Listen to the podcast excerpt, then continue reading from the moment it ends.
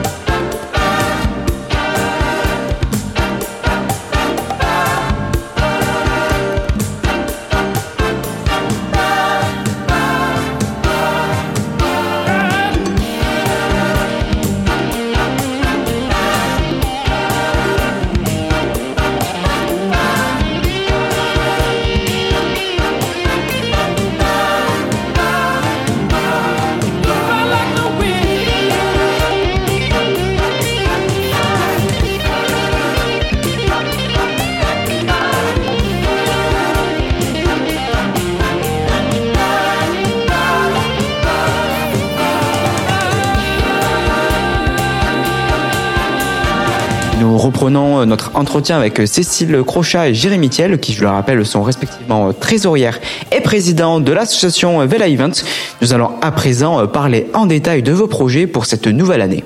Donc euh, pour euh, cette année, donc euh, comme toutes les autres années, on va essayer au maximum de, de, participer aux différents rassemblements de voiles latines et de vieux gréments qui peuvent avoir lieu sur tout le département.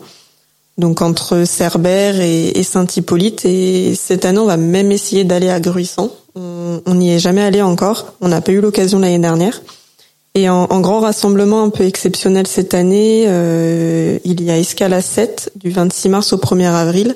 Donc euh, il est aussi prévu que la barque y aille, donc ce sera vraiment le, plus long trajet de la barque avec son moteur électrique. Donc normalement on va partir à plusieurs barques pour euh, déjà le côté le côté plus sympa de naviguer ensemble et aussi pour côté sécurité. Parce que si jamais la météo change et qu'on est en pleine mer, il faut que un autre bateau avec un moteur euh, plus puissant, un moteur thermique en fait, puisse nous, nous remorquer et, nous mettre à l'abri.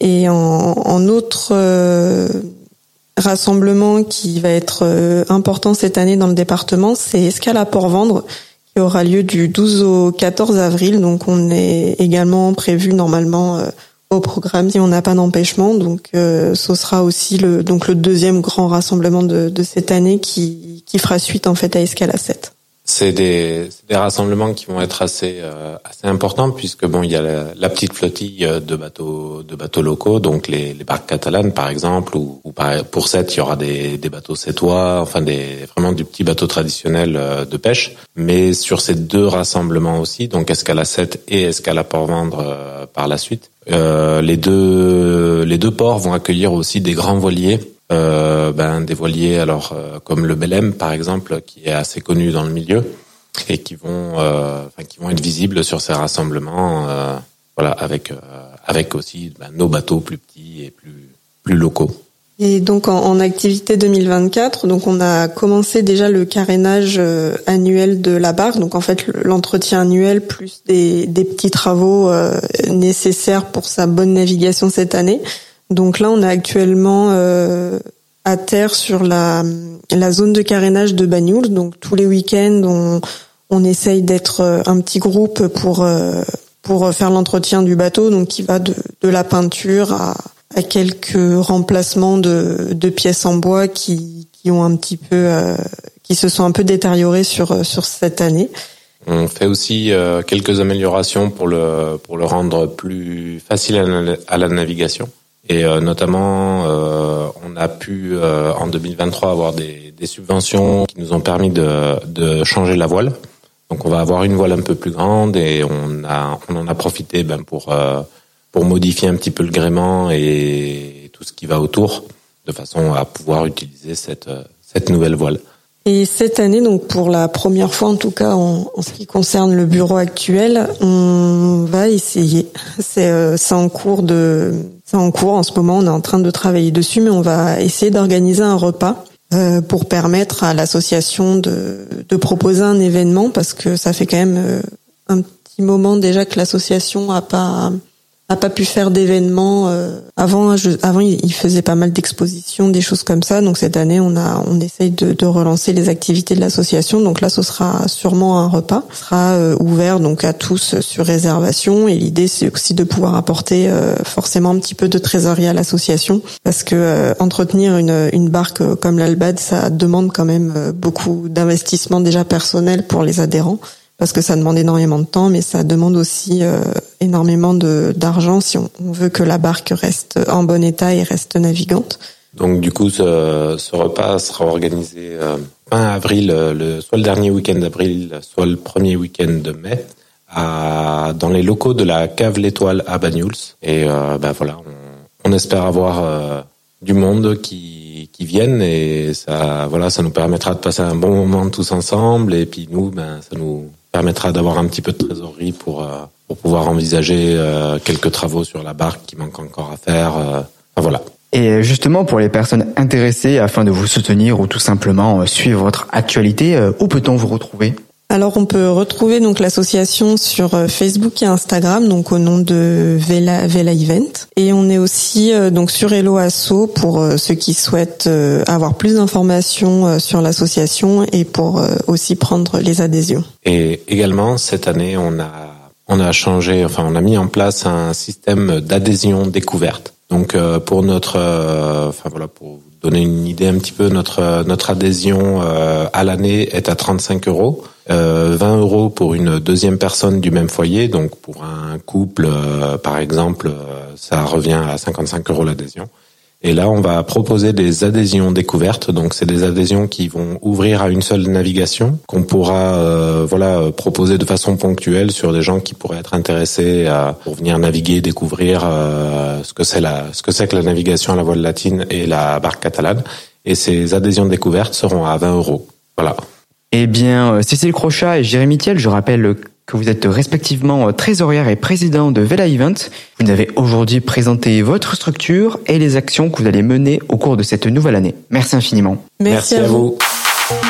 C'était La Voix des Assauts, l'émission qui donne la parole à celles et ceux qui créent du lien. Retrouvez cette émission et toutes les infos sur Internet. Radio-aviva.com, rubrique La Voix des Assauts. Une émission de Radio Aviva.